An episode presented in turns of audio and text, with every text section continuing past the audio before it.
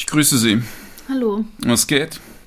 Was, Nicht so viel. Sonntag halt. ja, Mann. Ähm, Oh, jetzt haben wir, jetzt haben wir fast, jetzt haben wir verraten, dass wir am Tag des Uploads äh, erst den Podcast aufnehmen. ah, Das ist ganz frisch quasi, gerade heute Ü- über, ja, aber es muss sein, weil ich habe ich hab heute richtig Bock, über etwas richtig Nutzloses zu reden. Ist es nutzlos? Finde ich überhaupt nicht. Ja, es ist halt nicht äh, systemrelevant, weißt du? Ja, es ist. Äh, ich, ich kann mich nicht konzentrieren. Der Hund wuselt da auf dem, auf dem Sofa vor uns rum. Ähm, doch, ich finde, ja, natürlich ist, ist Kunst in dem Sinne nicht systemrelevant. Das haben wir ja ähm, während der Pandemie jetzt gemerkt. Zu auch zu sagen gekriegt. Nein, was heißt gemerkt? Also man, man hat den Künstlern gesagt, ihr seid nicht systemrelevant, aber letzten Endes saßen alle im Lockdown vor der Glotze. Ja, natürlich. Also Kunst ist nicht systemrelevant, aber wichtig. Und während ich jetzt den Hund aus dem, aus dem Zimmer schmeiße, kommt das Intro.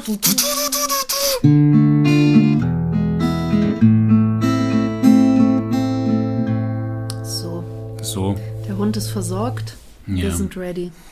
Also wir reden heute über Kunst. ja. Was Kunst ist und vielleicht auch was Kunst darf und Ah. was Kunst nicht darf. Alles, was uns dazu einfällt. Sinn von Kunst, Zweck von Kunst, wozu Kunst, warum ist es nutzlos oder angeblich nutzlos? Schieß los. Du, Boah. du ich glaube, dein, dein Kopf sprudelt gleich über. Ich kenne kenn diesen Blick bei dir. Du hast, mich, du hast viel zu sagen. Ja, los. ja, ja, also Ich, ich habe Mitteilungsbedürfnis. Also zum- Lass mich reden. ich habe, ja, das ist das Schöne am Podcast, ne? Man kann sich gratis therapieren. Ja, nicht nur das. Eigentlich dürfen wir das gar nicht verraten, aber oft sitzen wir, wenn wir lange Fahrten haben, sitzen wir im Auto und hören unseren eigenen Podcast Ja, an. aber das ist so eine psychische Störung, das ist so ein Narzisstending. Das ist, ja, ist und schon, sonst hören wir keine. das, ist schon, das ist schon heftig. Nein, ich höre noch ein paar andere. Aber, aber ich höre sonst keine.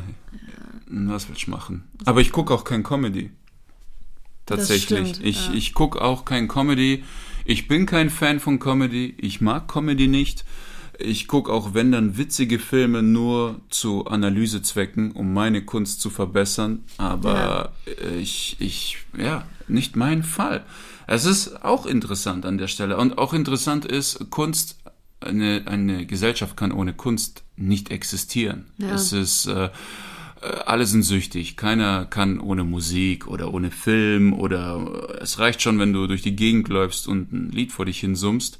Aber dann, wenn du selber Kunst machen willst, ist auch interessant, mach doch was Vernünftiges. Mach doch, weißt Ja. du, dieses äh, irgendwie und ähm, ja, Kunst an sich, also was ähm, Kunst ist ja, wie kann man sagen, drückt ja das Geistige aus des Schöpfers. Ne? nicht nur, würde ich sagen. Okay, hau rein. Ich finde, da hört es nicht auf. Natürlich, natürlich drückt es äh, das aus, was na, ein, ein, ein, Kunstobjekt, egal was es ist, ob eine Skulptur, ein Bild, ein Film, ein, ein, ein Song, äh, was auch immer, ähm, oder eine Installation aus Müll, keine Ahnung, ist ja alles aus einer Idee entsprungen. Das heißt, es, es entspringt aus etwas Geistigem, das ja, aber die Art und Weise, wie ich das dann interpretiere, beziehungsweise was ich ausdrücken möchte, ähm, spielt ja da auch noch mit rein. Es reicht ja nicht, das heißt, ich, erstens nutze ich auch schon etwas, das vorhanden ist. Das heißt, ich beziehe meine Inspiration aus bereits Vorhandenem. Es entspringt nicht alles nur meinem, meinem Geistigen. Und äh, im Endeffekt reflektiert das ja auch, ähm, es gab ja lange die Diskussion, ob, oder gibt auch immer noch, ob ähm, Kunst äh, die Welt oder die Natur imitiert oder ob die Natur und die Menschen die Kunst imitieren. Und dann ist ja auch die Frage, ne, was, was imitiert die Kunst da oder wa- was stellt diese, dieses Kunstobjekt dar, was wir imitieren sollen? Es soll vielleicht manchmal oder oft hatte Kunst ja auch ähm, den Zweck, äh, ähm, ähm, moralisch zu lehren quasi oder, oder besser zu machen. Also deswegen, ich, ich sage ja, ich stimme dir zu, es entspringt etwas Geistigem, aber das ist nicht alles. Also das ist quasi wie ein kleines Rezept. Das, das, Das- ist eine Hauptzutat davon, aber es fehlt noch was. Also ich, ich hatte, ich hatte in der, in meinem Studium die Vorlesung zu Hegel Und der hat, Ja, Philosophie stimmt. ich habe ich habe studiert, ich habe Philosophie ich studiert. habe ich hab zweimal Ich studiert. war ganz schlau. Ich bin immer noch schlau. Das, ich habe immer noch, ich habe immer noch alle Bücher und so. Soll ich dir eine schmieren? Ich wollte nur. Okay, also, ich habe nicht studiert, ich weiß gar nichts, Ich bin dumm, aber ich habe was zu sagen. aber ich habe was zu sagen. Besser? Bist du happy endlich? Okay. Sag doch einfach, was du sagen Okay, nein, ähm, genau, also He- es- Hegel sagt, ähm, dass wenn du etwas kopierst in der Kunst, reine Kopie, dann ist das keine Kunst. Also zum Beispiel, ähm, Aber was definiert er denn als Kopie? genau, das zum Beispiel damals gab es ja keine Filme, Ja. also konnte der das nur auf Musik und Bilder beziehen. Ja, also wenn ich jetzt an Oder Skulpturen gab es ja auch. Genau, also wenn ich, mich, wenn ich mich jetzt hinsetze und die Melodie von Fluch der Karibik spiele, ist das aus meiner Sicht keine Kunst, weil ich es nur kopiere. Es kann für den Zuhörer Kunst sein, sofern ich damit Nerven bei ihm berühre, aber es ist in dem Moment, wo du kopierst, ist es keine Kunst. Oder hier ein anderes Beispiel, malen. Wenn du etwas abmalst, sagt der Hegel, ist das keine Kunst, weil das sind eigentlich keine wirklichen Fähigkeiten, die du hast. Das ist nur eine Sache von Zeit. Ja, so wie mit dem Fitness. Ja, es gibt, was respektierst du? Nein, was, respe was respektiert man bei durchtrainierten Leuten? Die Selbstdisziplin und dass er die Zeit, das bisschen Freizeit, das er hat, dafür nutzt. Und das Gleiche ist auch mit etwas abzuzeichnen. Du hockst dich hin und du lernst das und du kopierst eigentlich etwas schon Vorhandenes. Okay, ja, ja, ja, ja, Camilla, bitte. darf ich auch was sagen? Ich, ich, ich möchte gern was dazu sagen. Also, äh, ähm, nee, warte, also die, das No. Ding ist, ja, ich finde das ein bisschen lückenhaft, diese Definition, weil die Sache ist, bei jemandem, wenn du das jetzt mit Fitnessstudio vergleichst, Mhm. ähm, ich kann bei jemandem relativ schnell rausfinden, wie viel Zeit und Energie jemand reingesteckt hat. Du siehst auch oft an der Art und Weise, wie, wie, die, wie die Muskeln, wie der Körper beschaffen ist, wie er gebaut ist, ob jemand zum Beispiel nachgeholfen hat mit irgendwas. Bei manchen sieht man es vielleicht nicht so ganz, weil die nur ein bisschen nachhelfen, manche helfen viel nach. Aber bei die, die wirklich, bei denen, die wirklich natürlich durchtrainiert sind, sieht man das auch. Das ist eine ganz andere, ein ganz anderer Körperbau für mich. Aber ich finde, dass man nur sehr schwierig, schwierig rausfinden kann, ob ein Bild nachgeahmt oder nachgemalt wurde oder nicht. Das ist ja genau dieses Problem auch mit ähm, geistigem Eigentum oder sowas. Das heißt, wenn ich zum Beispiel ein Bild reproduziere, wenn ich jetzt zum Beispiel irgendein Bild von, was weiß ich, äh, Picasso oder sonst irgendwas nachzeichne oder nachmale, es braucht wirklich Kunsthistoriker und, und Menschen, die dafür geschult sind und ein Auge dafür haben, um herauszufinden, welches von den beiden eine Kopie ist oder nicht. Das heißt, wenn von wenn jetzt bei irgendjemandem ein Bild von, von diesem Motiv im, im Wohnzimmer Okay. hängt, Okay. ka- kann ich doch per se gar nicht sagen, nee, das ist jetzt keine Kunst, weil ich kann nicht sagen, ob das reproduziert ist oder ob das das Original ist. Okay, okay, das, okay. Das ist für mich die, nämlich das, der Haken da dran. Also dann können wir sagen, ab einem bestimmten Level ist die Nachahmung schon wieder als Kunst zu betrachten. Das heißt, wenn du jetzt zum Beispiel in eine Bar gehst und da sitzt einer am Klavier und spielt perfekt, was weiß ich, Bach, ja. und dann, aber das ist ja genau das Ding.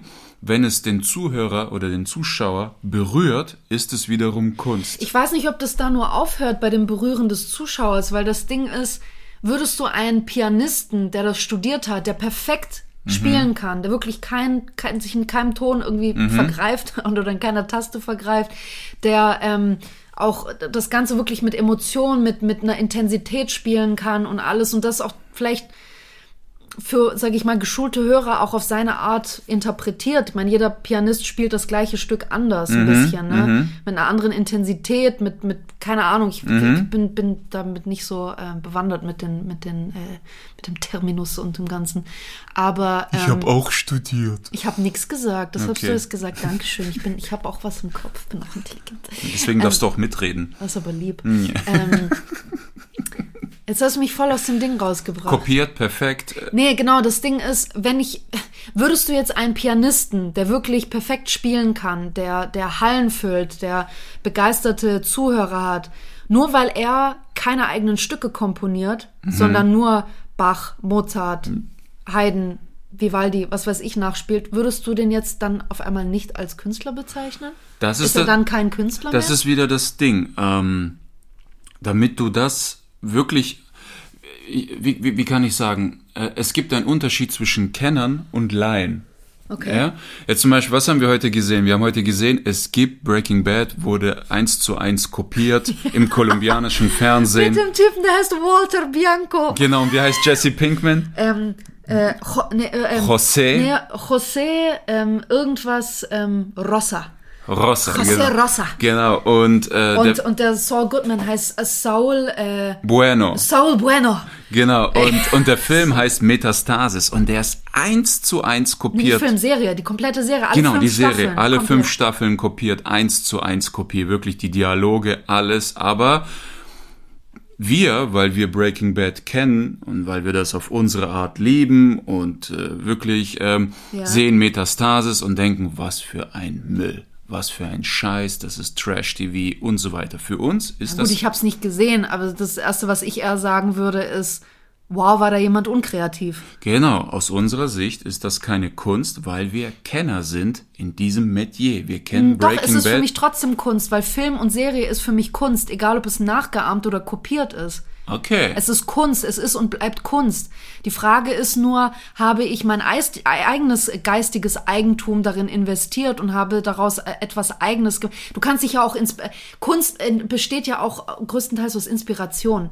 Du wirst von Menschen inspiriert, du wirst von der Natur, von Ereignissen, von, von, von politischen, geschichtlichen Ereignissen inspiriert, du wirst von Erzählungen inspiriert. Manche Leute malen Bilder inspiriert von der Ja. kleine Prinz, wie weiß ich. Das ist aber trotzdem Kunst. Mhm. Wenn ich auch was eins zu eins kopiere, kann das trotzdem Kunst bleiben. Es ist nur eine sehr unkreative Kunst. Also da, darin unterscheide ich. Okay, ist interessant. Aber Und- für mich ist es Tatsache, dass ein Film oder eine Serie oder ein Bild oder ein Musikstück bleibt, ist und bleibt Kunst. okay, du hast eine andere Wahrnehmung, weil Ja. du selber Künstlerin bist. Ja. Aber für jemanden, der kein Künstler ist, sondern der Zuhörer, der Konsument, der unterscheidet viel strenger zwischen Kunst und Nicht-Kunst. Glaubst du? Ich glaube schon. Ich glaube schon. Und jemand zum Beispiel, der Laie ist, ja, der null Plan hat, der irgendwo in Kolumbien auf irgendeinem so Dorf lebt und nur drei Kanäle hat im TV und auf einmal läuft da dieser Film Metastasis, der Breaking Bad noch nie gesehen hat, weil westliche Kunst ist gesperrt, der denkt sich, was für ein abgefuckt geiler Film. Ist das geil? Was für eine geile Idee. Hingegen jemand, der Breaking Ja. Bad liebt und richtig darin eintaucht, aber selber kein Künstler ist und danach sieht er Metastars, denkt sich, was für eine Scheiße, das ist doch Ja, keine Kunst. Da musst du auch unterscheiden, was von beiden du zuerst siehst. Ich kann selber das Beispiel nennen. Ich wusste schon immer, dass Stromberg ein, eine Reproduktion es ist keine exakte Kopie, weil Mhm. es gibt Elemente, sehr viele, auch dieses, diese Mockumentary, die Art und Weise, wie das gemacht wurde, auch viele Elemente der Hauptfigur und trotzdem wurde das sehr eingedeutscht. Ähm, es ist aber sehr von The Office kopiert. Mhm. Ne? Sehr viel oder sagen wir mal inspiriert in dem Moment, weil die haben ihr eigenes Ding draus gemacht. The Office gab es zuerst in Großbritannien mit, äh, mit und von äh, Ricky Gervais und, und ähm, Steve Steve Carell. Mer Nein, Steve, Steve, nee, Steve Carell war in den USA. Die, Genau. Mhm. die eigentlichen Macher sind Ricky Gervais und Steve Merchant. So, dann gab es das in den USA und dann gab es Stromberg. Ich habe von allen zuerst Stromberg angeguckt. Mhm. Und irgendwann später ist es sehr schwierig, hier die, die britische Originalversion irgendwie zu finden oder anzuschauen. Ähm, aber es gab es eine Zeit, glaube ich, auf Prime oder sowas, gab es äh, The Office auf Englisch oder jetzt mittlerweile auf Netflix, ist ja egal. Ich habe mir ein paar Folgen angeguckt, ich wurde damit nicht warm.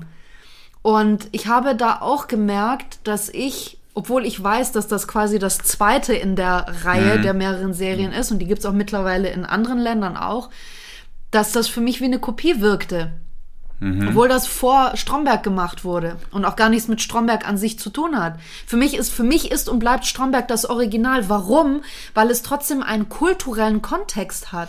Das es, wollte es ich sagen. ahmt, es ahmt das nach, was wir hier in Deutschland an Bürokultur haben. Und ich glaube, das ist auch ähnlich und der Grund, warum die Breaking Bad nochmal für den, für den äh, südamerikanischen Raum gemacht haben. Klar, es gibt viele der Charaktere im originalen Breaking Bad sind südamerikanisch, spielt ja auch teilweise dort, ja.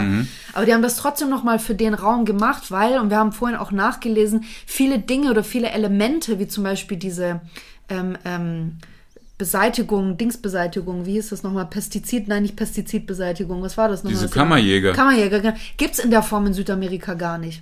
Das heißt, auch da gab es kulturelle Anpassungen. Ja, ja, und da wurde auch kein Zug überfallen, sondern ein Konvoi mit Lastwagen. Genau, weil es dort nicht diese Infrastruktur zum Beispiel gibt. Oder auch, dass die, die kochen zum Beispiel kein Meth im Wohnwagen, weil es gibt keine wirkliche Wohnwagenkultur in, in, in Kolumbien, sondern die kochen in einem alten, ver, verranzten Schulbus. Also solche Sachen. Es wurde kulturell angepasst trotzdem.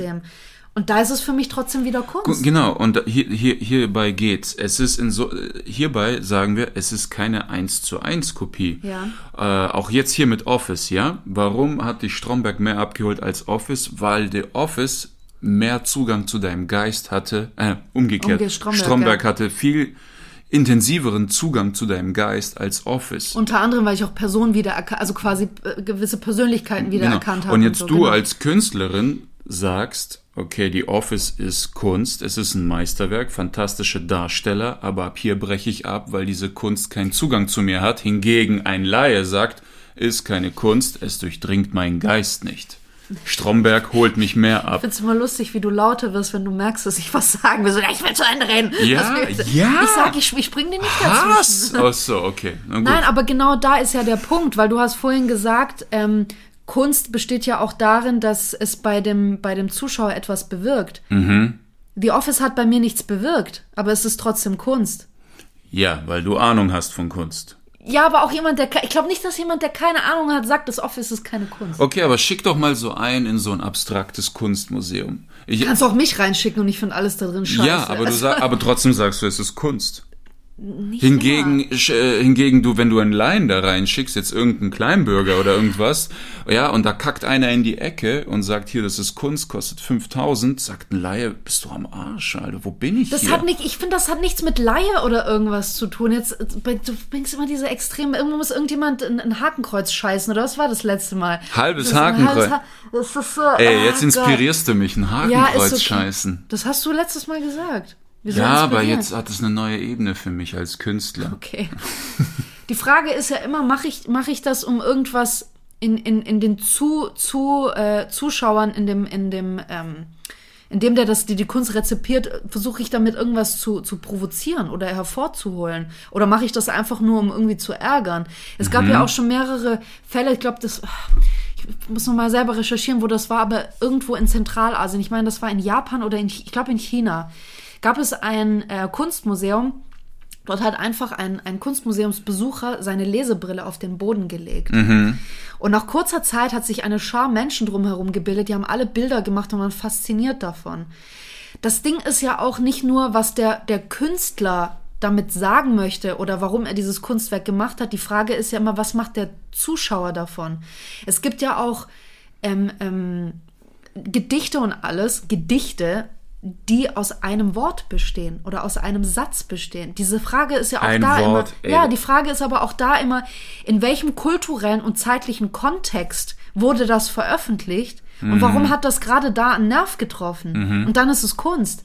Die Frage ist auch, jetzt nehmen wir mal dein Beispiel, wenn du irgendwo in die Ecke scheißt oder irgendjemand kackt irgendwo in der Ecke Ja. in einer Kunstausstellung.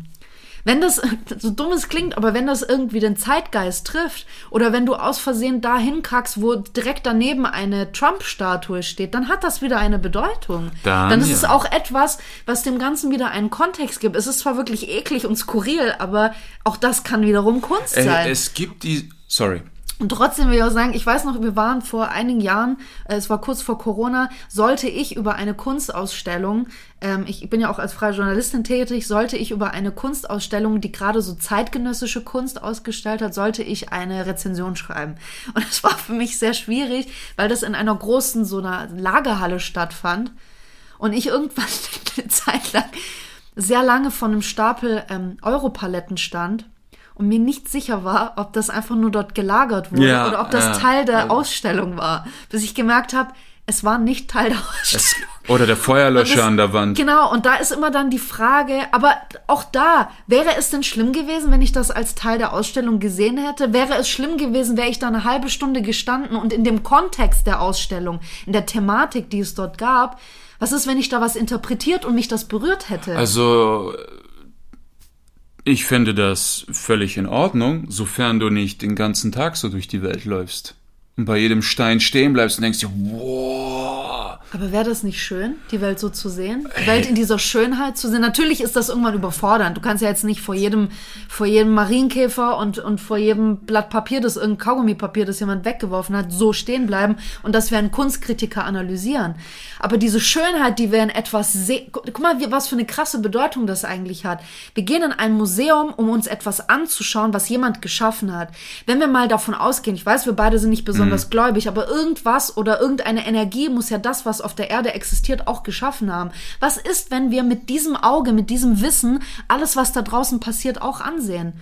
Mit dieser Schönheit, mit diesem, wenn wirklich auch ein Baum, ein, ein, ein, ein äh, alles, was jetzt nicht, sag ich mal, direkt aus Menschenhand mhm. entstanden mhm. ist, wie ein, ein Gebäude oder ähm, kann auch, auch der Mensch an sich, aber, ne, aber was ist, wenn wir alles mit diesem, mit, mit diesen Gedanken ansehen? Es wurde ja von etwas oder jemandem oder wie auch immer, von einer Energie, wie auch immer, geschaffen. Und es ist jetzt da. Warum betrachten wir es nicht in dieser Schönheit? Ja, ich glaube, deswegen nehmen ja die Leute LSD oder was auch Pilze ja, oder was immer. Ja, weil es uns nicht mehr von dem ab, äh, von dem ganzen drumherum ablenkt, sondern uns auf die, wahrscheinlich auf die Schönheit Ja, aber stell, stell dir einfach diesen Zustand dauerhaft vor. Du überlebst nicht.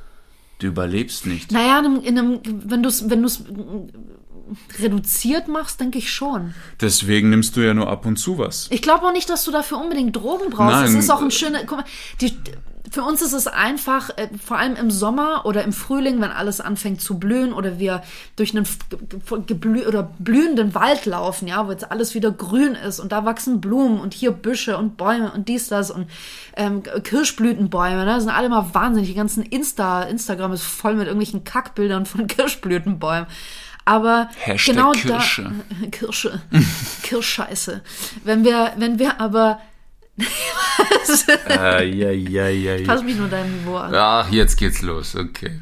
Es ist, was ich sagen will, ist, es ist für uns einfach zum Beispiel im Frühjahr oder im Sommer oder auch im Herbst, wenn alles irgendwie so rot ist und sowas, eine gewisse Ästhetik darin zu sehen. Mhm. Wir laufen ja auch, wenn wir einen Sonntagsspaziergang machen, wir laufen da durch, können wir auch die Schönheit dessen sehen. Dazu brauchen wir keine Drogen. Nein, Dazu brauchen wir uns nicht. einfach nur ein bisschen bewusster zu sein und uns das in dem Moment gerade anschauen, was vor ist uns ist. Ist halt das mega Bewusstseinstraining, ne? Es ist ein Bewusstseinstraining. Das ist ja, du kannst ja mal anfangen, einfach mal, damit du bewusster lebst, mal einen Tag lang alles rückwärts zu machen. Rückwärts zum Bad laufen, mit links die Zähne putzen, alles spiegelverkehrt. So ich weiß nicht, ob das dich bewusster macht. Ich glaube, das ist eher eine Konzentrationsschulung, was für mich eine eher eine Nee, aber es, es, es setzt äh, gewisse Bereiche in deinem Hirn frei, dass du die Dinge bewusster wahrnimmst.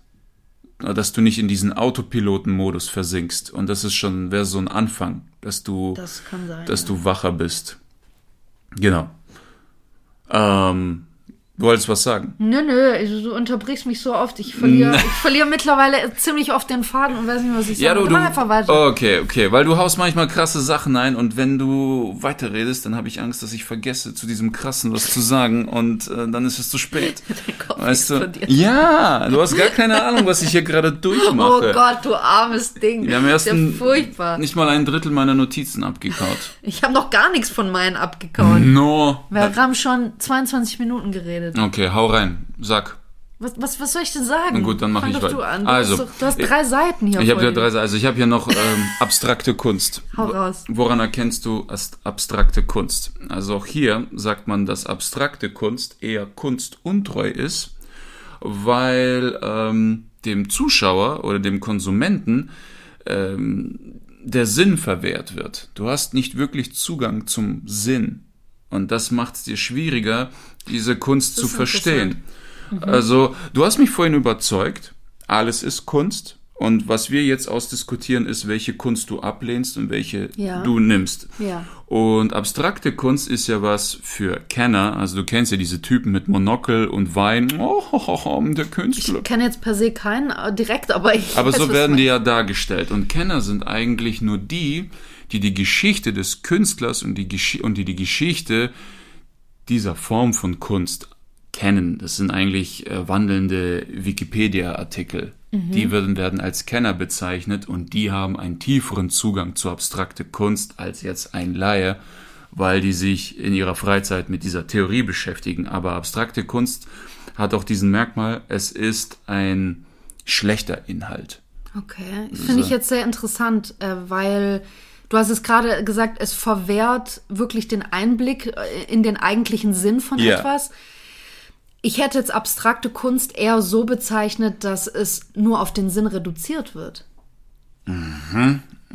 Das ist für mich eher abstrakte Kunst, dass es ähm, eben nicht die wirklich direkte Nachahmung der Natur ist. Mit Natur meine ich jetzt nicht Fiona und Fauna hier, Grün und Tiere und alles, sondern das, das Seienden im Prinzip, das, was es hier gibt. Auf, auf Okay. den, ne?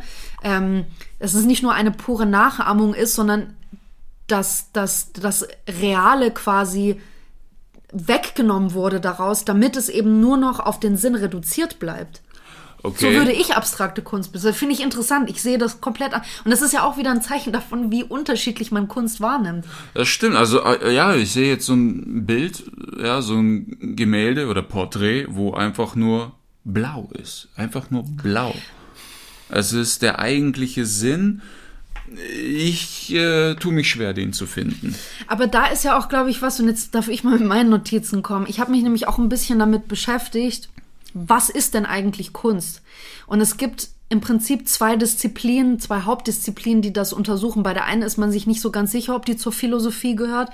Die andere hat Philosophie im Namen. Und das wären Kunstphilosophie und Ästhetik.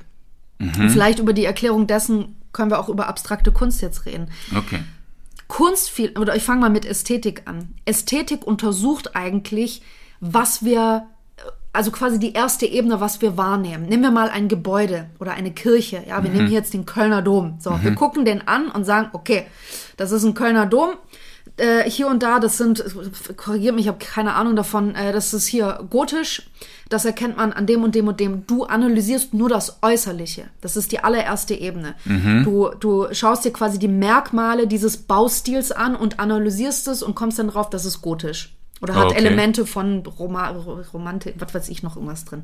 Ich bin sehr schlecht in sowas, trotz Künstlerseins. Dann gibt es noch die Kunstphilosophie, die definitiv zur Philosophie gehört. Warum? Weil sie quasi die zweite Ebene untersucht. Die sagt, ich gucke mir nicht nur an, was da ist und schaue an, mir diese Schönheit an, sondern ich ähm, schaue mir das Wesen der Kunst an. Was ähm, und, und vor allem in Bezug auf den ähm, äh, auf, auf den kulturellen, auf den zeitlichen, auf den örtlichen, auch auf den religiösen Kontext. Das heißt, ich gehe quasi eine Ebene tiefer, ich schaue mir jetzt den Kölner Dom an und sage, okay, aus der Sicht der Ästhetik ist das ein gotisches Bauwerk. Aber jetzt gucke ich mir in der, in der Kunstphilosophie an, in welcher Zeit wurde das gebaut? Welche religiöse Bedeutung hatte das? Warum wurde es so gebaut, wie es gebaut wurde?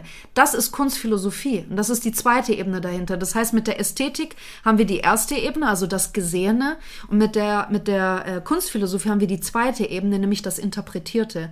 Und ich glaube nämlich, dass gerade bei abstrakter Kunst, um jetzt nochmal darauf zurückzukommen, ist die Ästhetik extrem reduziert. So dass wir nämlich nur noch das Interpretierte, nämlich die zweite Ebene, viel besser erkennen können. Und die zweite Ebene ist hier nämlich viel wichtiger, weil wenn ich nur vor einem blauen Bild stehe, dann ist nämlich auch ja der kulturelle Kontext, der zeitliche, der religiöse, wie auch immer wichtig, aber in dem Fall kommt auch dazu, zum Beispiel meine eigene Psyche. Wenn ich ein blaues Bild sehe, was löst das in mir aus? Vielleicht weckt das eine Kindheitserinnerung oder irgendwas und ich stehe eine halbe Stunde vor diesem blauen Bild und fange irgendwann an zu weinen. Deswegen auch, ja, auch da hat wieder Kunst extrem viel damit zu tun, was ich denn selber darin sehe. Okay. Und das ist, also so würde ich auch für mich abstrakte Kunst bezeichnen, dass, dass die Ästhetik, nämlich die erste Ebene, ist sehr reduziert, sodass wir die zweite Ebene, also das, was wir interpretieren können, also das Kunstphilosophische, viel deutlicher sehen können. Verstehe. Genau. Akzeptiere ich.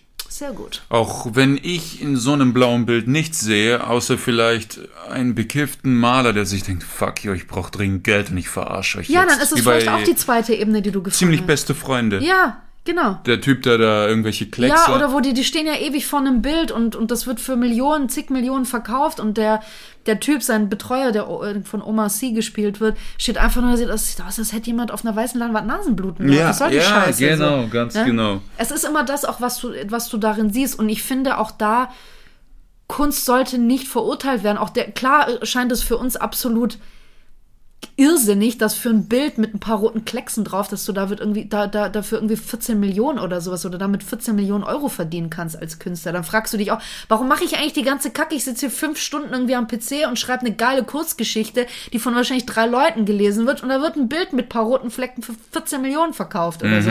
Aber die Sache ist doch, wenn es der Person, die das kauft, dieses Geld wert ist, weil sie sagt, ich sehe so viel darin, dann lass es das doch Kunst sein. Okay. Weißt? Das ist, ja, das stimmt, das stimmt. Wobei Kunst auch Grenzen überschreiten kann. Absolut. Ey, es gab einen Film, der hieß A Serbian Film.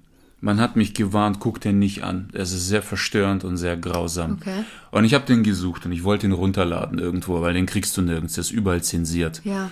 Und dann finde ich in den ganzen Foren, finde ich immer Eintrag gelöscht, Eintrag gelöscht und irgendwann fragt der Typ, der das immer hochstellt, hey, wieso löscht ihr ständig den Film, den ich hier uploaden will? Und dann schreiben die Admins, auch wir haben unsere Grenzen. Wow. Und der der war wirklich im Arsch. Also lest in Wikipedia durch, um was es geht. Es The geht Ser a Serbian Film. ja, es ist ein Snuff-Film und der ist grausam. Also ich habe nur durchgesäppt, fünf Kannst Minuten. du für die, die es nicht wissen, erklären, was ein Snuff-Film ist? Ein Snuff-Film ist, wo Leute vor laufender Kamera gefoltert, verstümmelt, vergewaltigt werden. Es ist alles nicht echt in dem Film, es sind trotzdem Schauspieler. Ja. Aber es hört halt auf, weil da Neugeborene und sowas vergewaltigt werden. Also es ist quasi so das, das größte Ausmaß an menschlicher Folter, die einem Übel. Snuff-Film Es ist, es ist Okay. absolut grausam. und jetzt habe ich einen kennengelernt, der ist Filmregisseur. Ja. Und ich habe ihm, äh, wir sind beiläufig auf diesen Film gekommen und er sagte, der Film ist genial. Und ich sagte, äh, äh, Das ja. ist das, was du darin siehst. Ja, ne? und er sagt, die Kameraarbeit und die Szenenentwicklung, das ist genial, das ist wirklich mein Vorbild. Und ich denke mir, es gibt so viele andere Filme, wo du dir ein Beispiel nehmen kannst. Wa- Warum musst du dir zensierte Snuff-Filme angucken? Es ist, Krass, ja. es ist, ja, da sieht er seine Kunst und ich denke mir, ich will dich nie wiedersehen. Kranker Arsch, du. Übel, genau. übel. Und ähm, hier gibt's auch so eine Merkmalliste, was äh, echte Kunst ausmacht und was die Bedingungen dafür sind. Ja, das ist, finde ich, nämlich äh, interessant, dass wir auch einfach mal drüber reden, so, wa- wa- was ist denn Kunst und, und ähm, was, für eine, was für eine Aufgabe Kunst hat. Das finde ich sehr wichtig. Also ich habe hier, die Kunst muss zum einen individuell sein. Das ist äh, sehr leicht, weil jede Kunst individuell ist, egal Ja. wie sehr du sie kopierst. Nehmen wir nochmal diese Breaking Bad Kopie. Was hast du gesagt? Statt ein Zug werden, werden Lastwegen ausgeraubt. Nicht nur das, allein schon, dass es nicht dieselben Schauspieler sind. genau, Ja. da haben wir schon diese Und, Individualität. Wal- Walter Blanco heißt. Walter Blanco, ja, genau. Aber was äh, dazu führt, dass Kunst abgelehnt wird, ist, wenn je weniger Individualität ist. Das heißt, je mehr Originalität dem Ganzen fehlt. Äh, zum Beispiel Klischees. Woher kommen Klischees? Es ist eine 150-fache Kopie äh, von irgendeinem Satz, den jemand, weißt du, wie John McClane bei Stirb langsam in den Ja. 80ern mal benutzt hat und jetzt wird das in den nächsten 100 Filmen fortgeführt. Aber ist das, ist das eine, eine bloße Kopie oder ist das eine, ähm, eine Inspiration, die, die immer weiter fortgeht? Ich meine, es gibt ja gewisse Filme, die wirklich ein komplettes Genre geformt haben. Äh, meine Meinung ist, ein Klischee ist etwas, das in seiner Häufigkeit des Kopierens miss missbraucht wurde. Ach so, okay, krass. Wenn du etwas richtig hart über die Jahre missbrauchst, wirklich, wenn das so oft kopiert ist, dass, dass du das schon nicht mehr sehen kannst, Ja. dann nennt man das Klischee. Wo man, Okay. wo du, wenn du einen Film guckst, wo du sagst, oh ja, jetzt küssen die sich, jetzt regnet und dann küssen die sich. Warum? Weil wir das schon Von 150, gesehen. genau. Auch, auch, das, auch das Anbahnen des Klischees kennt Genau. man schon. Ja, Nicht, ich weil die Idee schlecht ist, sondern weil wir das zu oft gesehen haben. Und das führt zur Ablehnung der Kunst. Ich glaube nicht nur das, sondern auch die Tatsache, ich meine, es äh, betrifft ja auch die Filmemacher an sich, ne, haben die bewusst diese, diese Art von Szene eingesetzt, weil sie dieses Klischee gerne reproduzieren möchten? Oder bist du mittlerweile schon, ich will sagen, nicht sagen gebrainwashed, aber bist du mittlerweile schon so, ähm, kannst du dir mittlerweile dadurch, dadurch, dass du so viele so ähnliche Szenen gesehen hast, kannst du dir mittlerweile keine andere Art der Interpretation mehr vorstellen, dass du die Szene nur noch so machen kannst. Das ist ja, Ja. auch die Frage, ne? ob das bewusst oder eher un unterbewusst passiert ist. Ja, mach weiter. Okay. Äh, oder was ich oft sehe, die Wiederholungen bei Marvel. Das ist so vorhersehbar mittlerweile. Ich steige aus aus bin Marvel. kein Marvel-Fan. Ich bin, ja, aber warum eben deswegen? Ja, ich, ich, nee, ich kann ja auch nicht sagen, weil ich, äh, glaube ich, außer Logan äh, äh, keine Marvel-Filme gesehen habe. Ich, hab, ich bin wirklich, ich bin DC. Okay, okay. Auch wenn ich wahrscheinlich damit nicht der Mehrheit entspreche, aber ich bin DC-Fan. Oh, okay, dann haben wir hier die nächste Checkliste. Ein Ja. Kunstwerk muss allgemein, wesentlich und absolut sein. Also übersetzt, ich, ich, ich Okay. beziehe es wieder auf Filme, weil das ist mein Lieblingsthema in der Ja. Kunst. Allgemein, ja, wir nehmen jetzt mal Breaking Bad. Was haben wir? Das Die, ist aber eine Serie, okay. aber es ist ein Kunstwerk. Ja, aber Es du hast ist- gesagt Film. Na, okay. ist doch wurscht. Ist doch, also allgemein. Das Okay. ist ein Unterschied. Gut, nehmen wir die erste Folge von Breaking. Bad. Dann hast du einen Pilotfilm. Okay. Okay, allgemein. Bedeutet, der Typ ist Lehrer, er hat eine Familie, langweiliger Alltag, äh, kriegt Krebs wie viele andere in, äh, in unserer modernen nicht- ja, Welt. ja. Nichts Neues.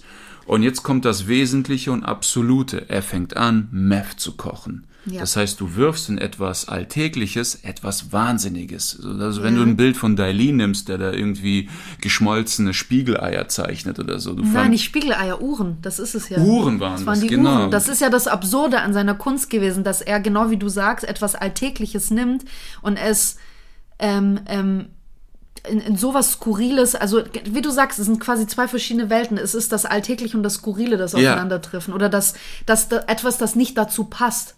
Es ist jetzt auch nicht etwas, woran wir sofort denken. Klar, jetzt kennen wir das Bild mit den schmelzenden Uhren, aber wenn jemand Uhr sagt, dann assoziieren wir Zeit oder dies, wir assoziieren nicht unbedingt Kunst damit. Mhm. Ja. Und das, das ist ja, du, du nimmst wirklich etwas Alltägliches, fast schon Langweiliges und würzt das mit Wahnsinn. Und äh, so funktioniert echte Kunst. Und Ja. dadurch äh, hast, wird dein Geist durchdrungen von dieser Materie. Äh, hast du noch was? Ja, ich habe mich so ein bisschen anders beschäftigt. Ich bin ja, ähm, würde ich mal sagen, relativ großer ähm, Oscar Wilde-Fan. Ähm, und äh, der tatsächlich nur, glaube ich, einen Roman geschrieben hat und sonst nur Kurzgeschichten und Prosa und Gedichte. Aber ich habe jetzt ähm, Was war der Roman? auch äh, äh, The Picture of Dorian Gray oder das, das Bildnis des Dorian Gray. Ähm, das hat er 1890, glaube ich, geschrieben, also Ende, Ende des 19. Jahrhunderts. Und warum das Buch für mich, ich habe jetzt tatsächlich äh, letztens, äh, hast du mir den, den Comic Dorian Gray geschenkt. Ich fand das einfach eine sehr interessante Neuinterpretation der eigentlichen Geschichte, das nochmal in Bildern zu sehen. Und ich fand's, ähm, es hatte hier und da so seine Lücken, das, das, das Ding, aber was mir sehr gut gefallen hat, ist, dass die, ähm, vor allem die Dialoge auf dieses, auf diese wesentliche Frage auch von Schönheit und von der Frage nach Kunst und so, ähm, auf die Frage, was Kunst eigentlich ist, ähm, fokussiert haben.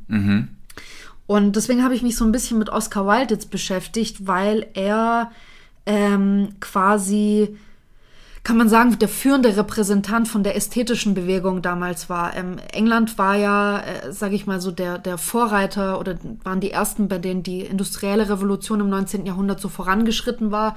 Westeuropa, USA kam ja irgendwann erst später. Und dadurch, dass die Indust industrielle Revolution irgendwann so ihren Höhepunkt erreicht hat in der Zeit, ähm, stellten halt Technologie und Wirtschaft komplett alles in den Schatten. Das heißt, Kunst war plötzlich nur noch elitär und schien nutzlos. Also Kunst hat komplett an Bedeutung plötzlich zu der Zeit verloren. Und da ist diese ästhetische Bewegung entstanden, nämlich ähm, die haben eine, eine Philosophie, und ich denke, dass das auch der Kunstphilosophie, die ich vorhin erklärt habe, teilweise zugrunde liegt. Die haben sich ein, haben eine Philosophie oder ein, ein Zweig der Philosophie entwickelt, die sich, wo sie sich zur Aufgabe gemacht haben, die Werte der Kunst gegenüber der Wirtschaft und, und des, dieses Fortschrittkults äh, zu verteidigen.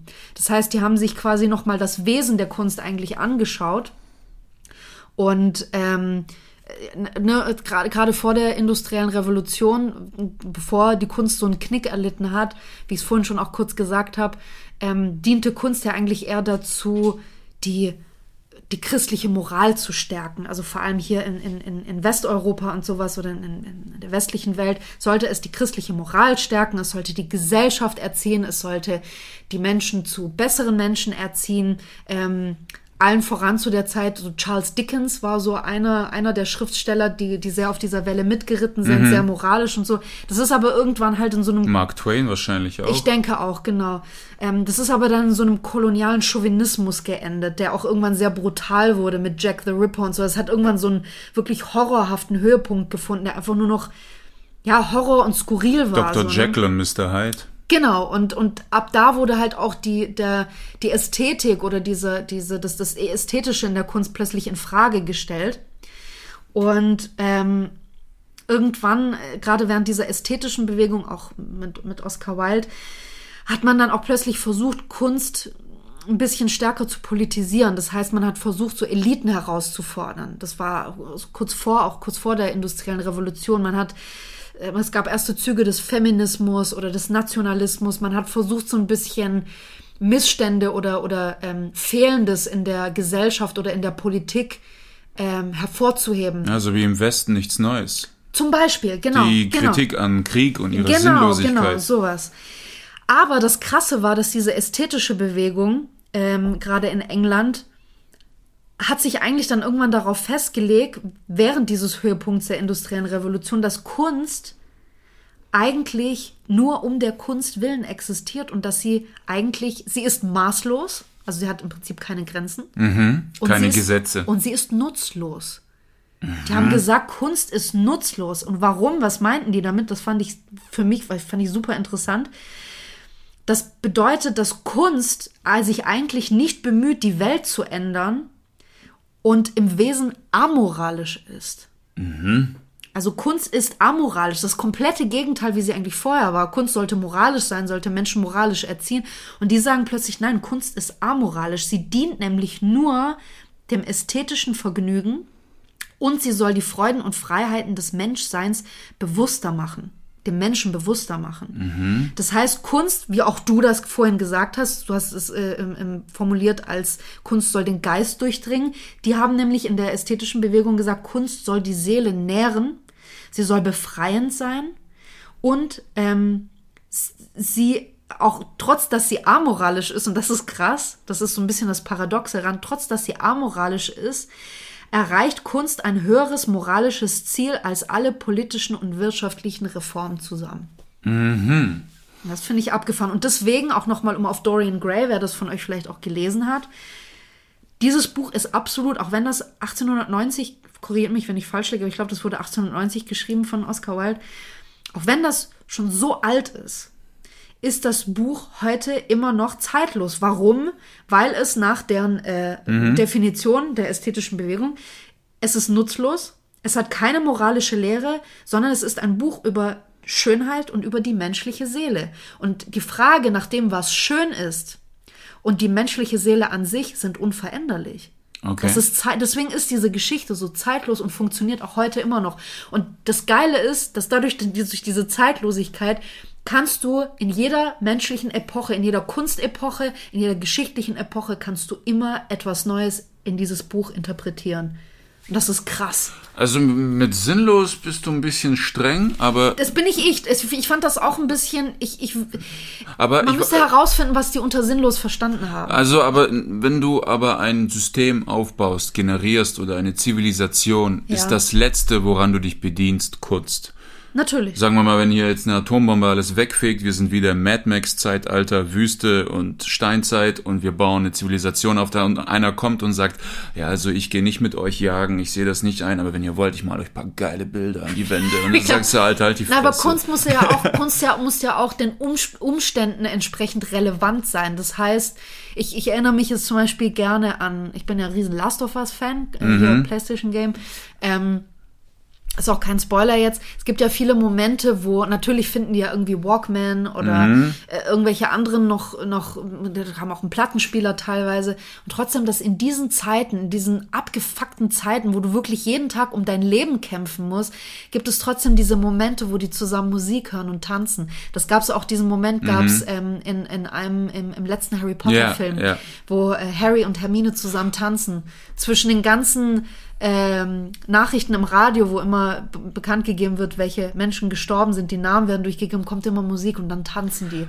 Musik gibt uns, es, es soll ja auch kontextrelevant sein oder geschichtlich relevant sein. Und wenn es das ist, dann ist Kunst trotzdem wichtig, auch in so einer apokalyptischen Absolut, Welt. absolut. Und ähm, Menschen sind ja an sich unvollkommen. Und ähm, braucht man gar nicht ausdiskutieren, warum sie das sind. Und die einzige Möglichkeit, den Mensch in seiner Vollkommenheit zu erreichen, besteht nur in Kunst. Manche erzwingen diese Vollkommenheit, indem sie Kunstwerke malen über Gottheiten, Ja. Statuen und sowas. Aber diese Gottheiten haben auch alle menschliche Züge. Die sehen alle menschlich aus, die Hand Gottes und diese Statuen aus dem Griechischen und so weiter. Darf ich dich erst noch fragen, was du hier unter Vollkommenheit verstehst?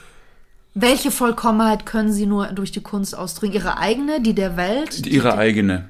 Ihre eigene Vollkommenheit. Vollkommenheit, wenn du Okay. das im Lateinischen übersetzt, perfekt heißt wörtlich übersetzt vollendet. Ja. Und der Mensch ist unvollendet, siehst Es du ja ja auch ständig. das, die, die Zeit in der Grammatik. Perfekt, Pluskommaperfekt. Genau, Ja, genau. ja. Es ist vollendet und Plusquamperfekt heißt mehr, als, als vollendet. vollendet, Genau. Und diese Vollendung des Menschen, Ja.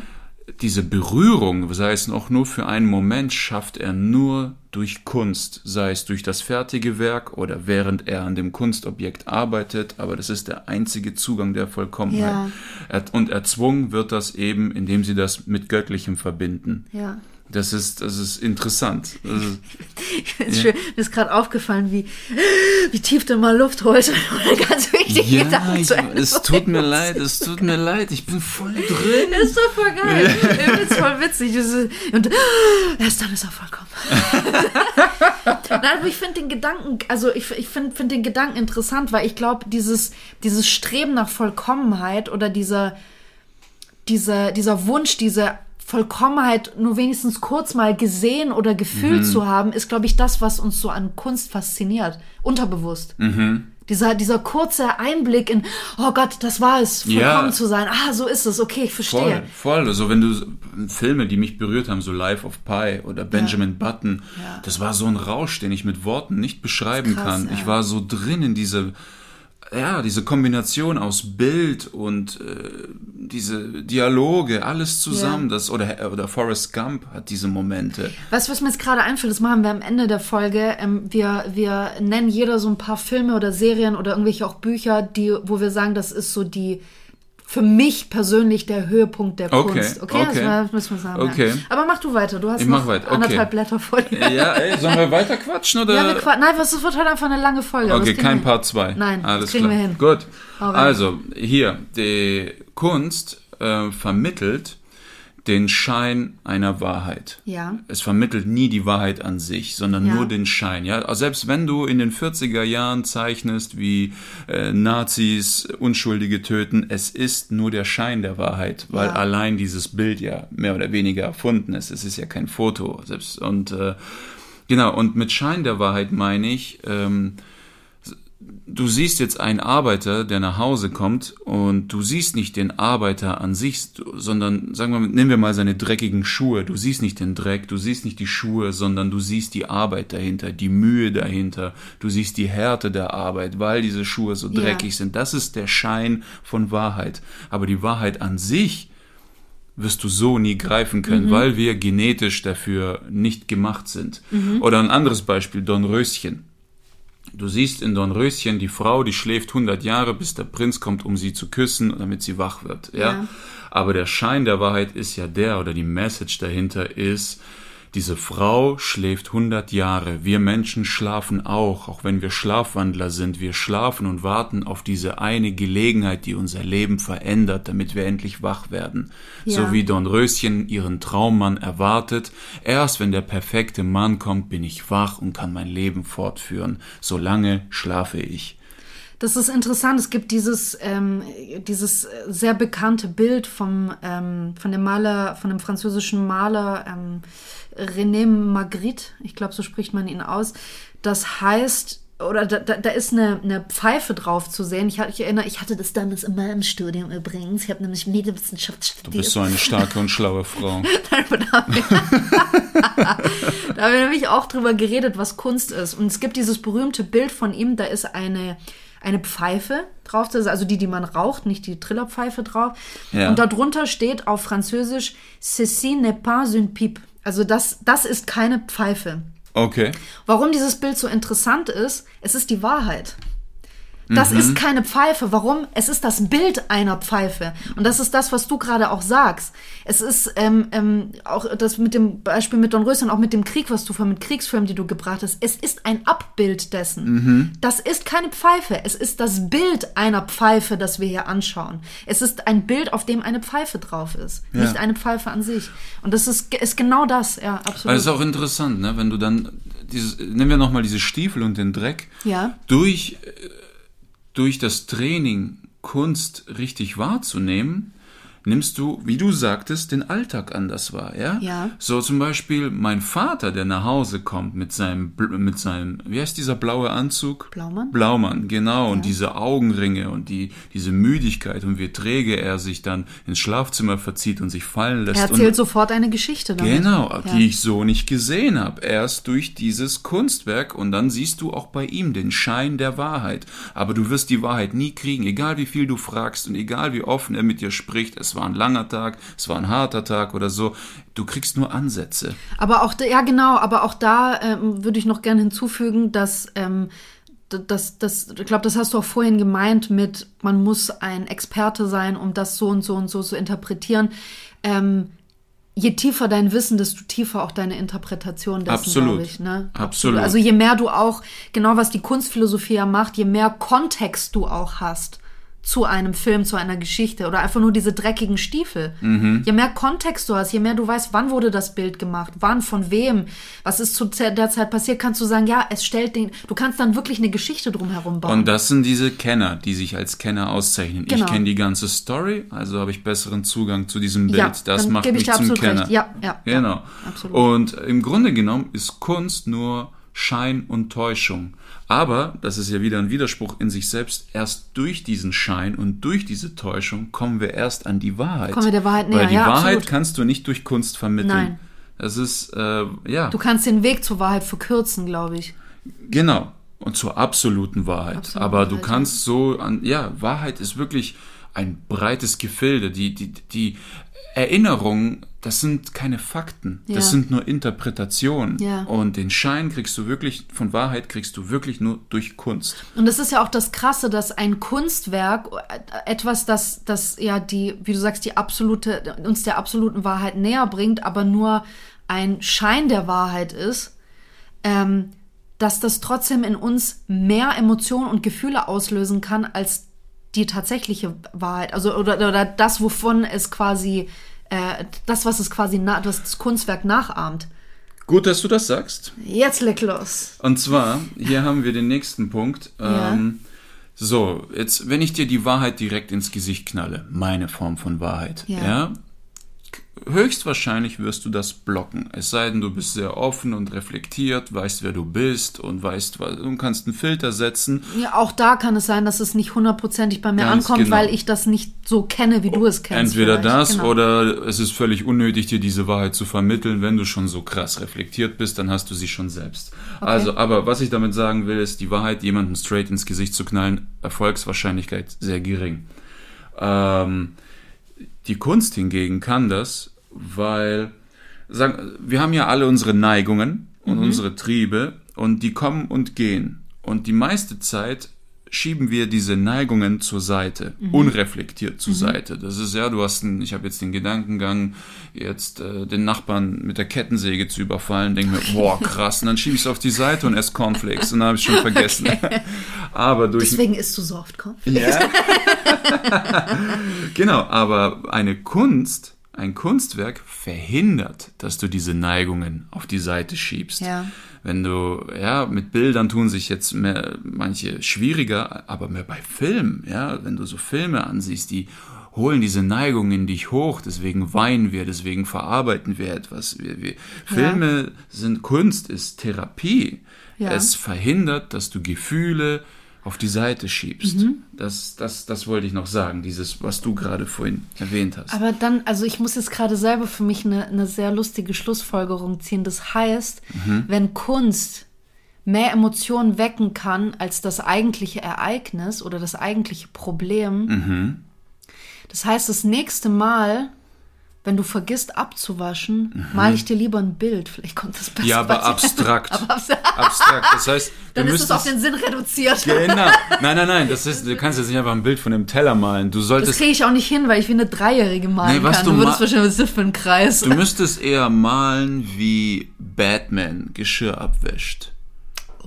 Ja. Oder, oder, oder Tony Soprano. Genau, aber das auch nicht allein, weil das würde mein Bild von ihm vielleicht schmälern. Das heißt, hinter Also so, ihm okay, dann, dann. Ah, okay, Bruce Willis müsste ihm dabei einen runterholen, weil dann sehe ich auch das Belohnungssystem. Oh. Verstehst du?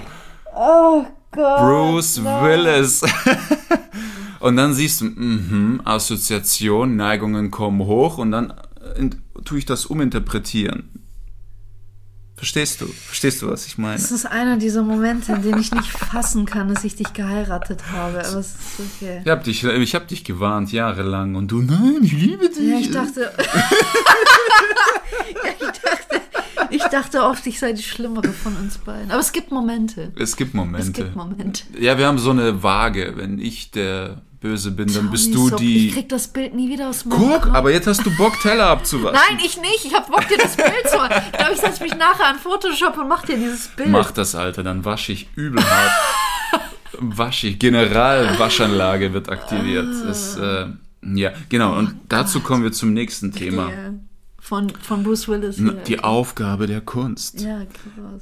Ähm, sie muss die Wahrheit des Geistes zum Ausdruck bringen. Ich kann nicht aufhören zu lachen. Es tut mir leid. Und pass auf, und Ja. das jetzt verstehst du dieses Bild mit Bruce Willis. Die Aufgabe der Kunst ist, das höchste Interesse des Geistes zum Ausdruck zu bringen.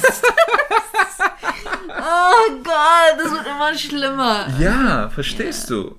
Es ist und ähm, die Kunst muss dafür sorgen. Ja, okay, komm Na, mal. was ich jetzt schön finde, ist, dass wir mit der Kunst des Humors bei den Leuten ein Bild geweckt haben Übel. und damit Wissen vermitteln, dass sie nie wieder vergessen Alter, werden. jetzt werden alle Gern abwaschen geschehen.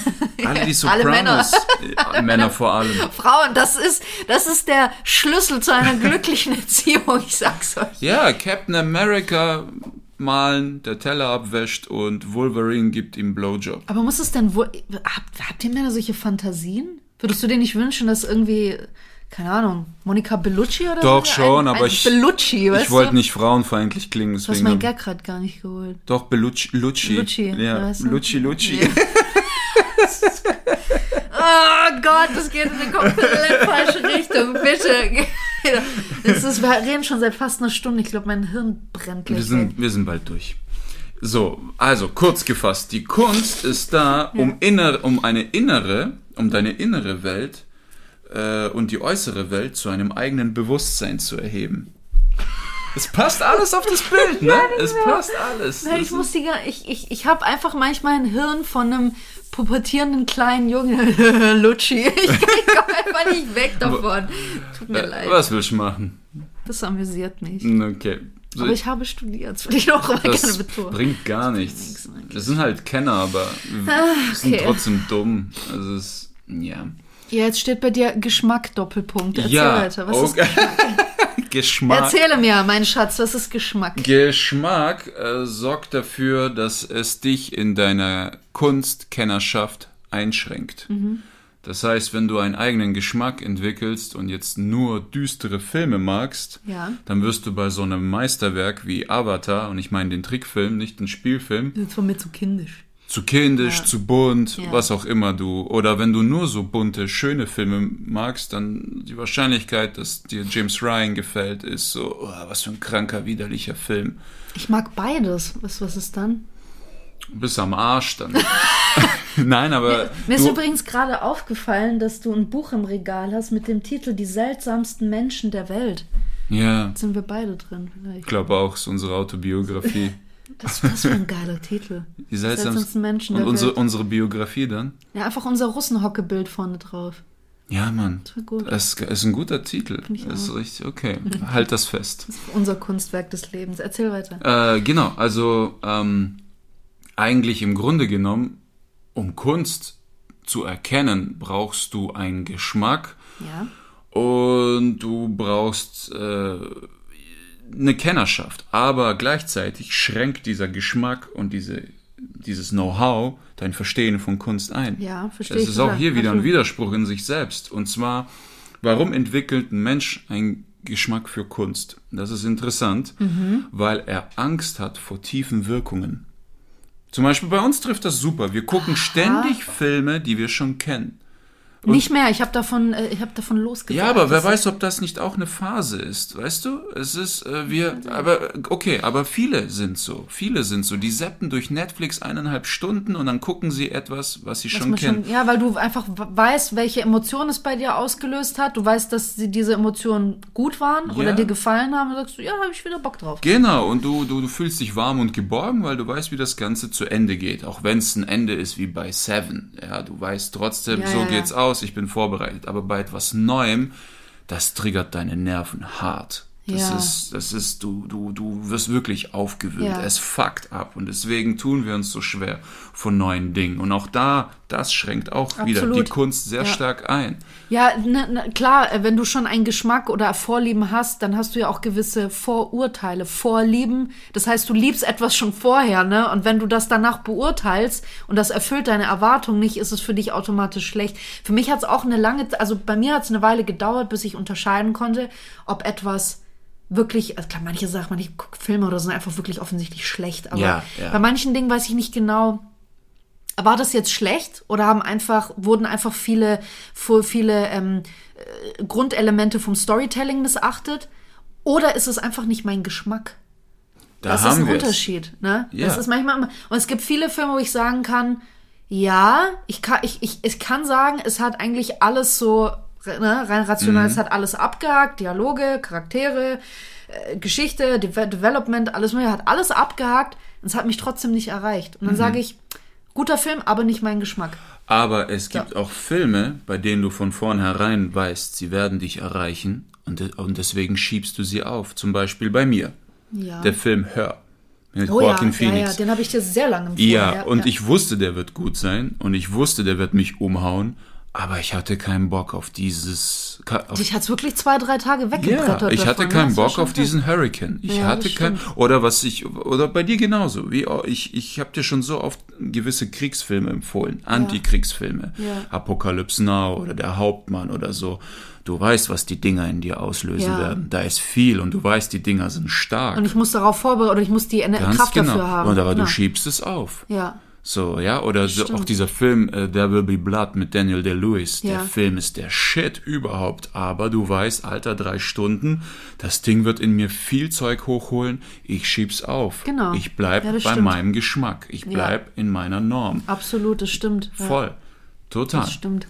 total. Und Hast du noch äh, Endzweck? Endzweck, yes. äh, jede Kunst braucht eine Moral.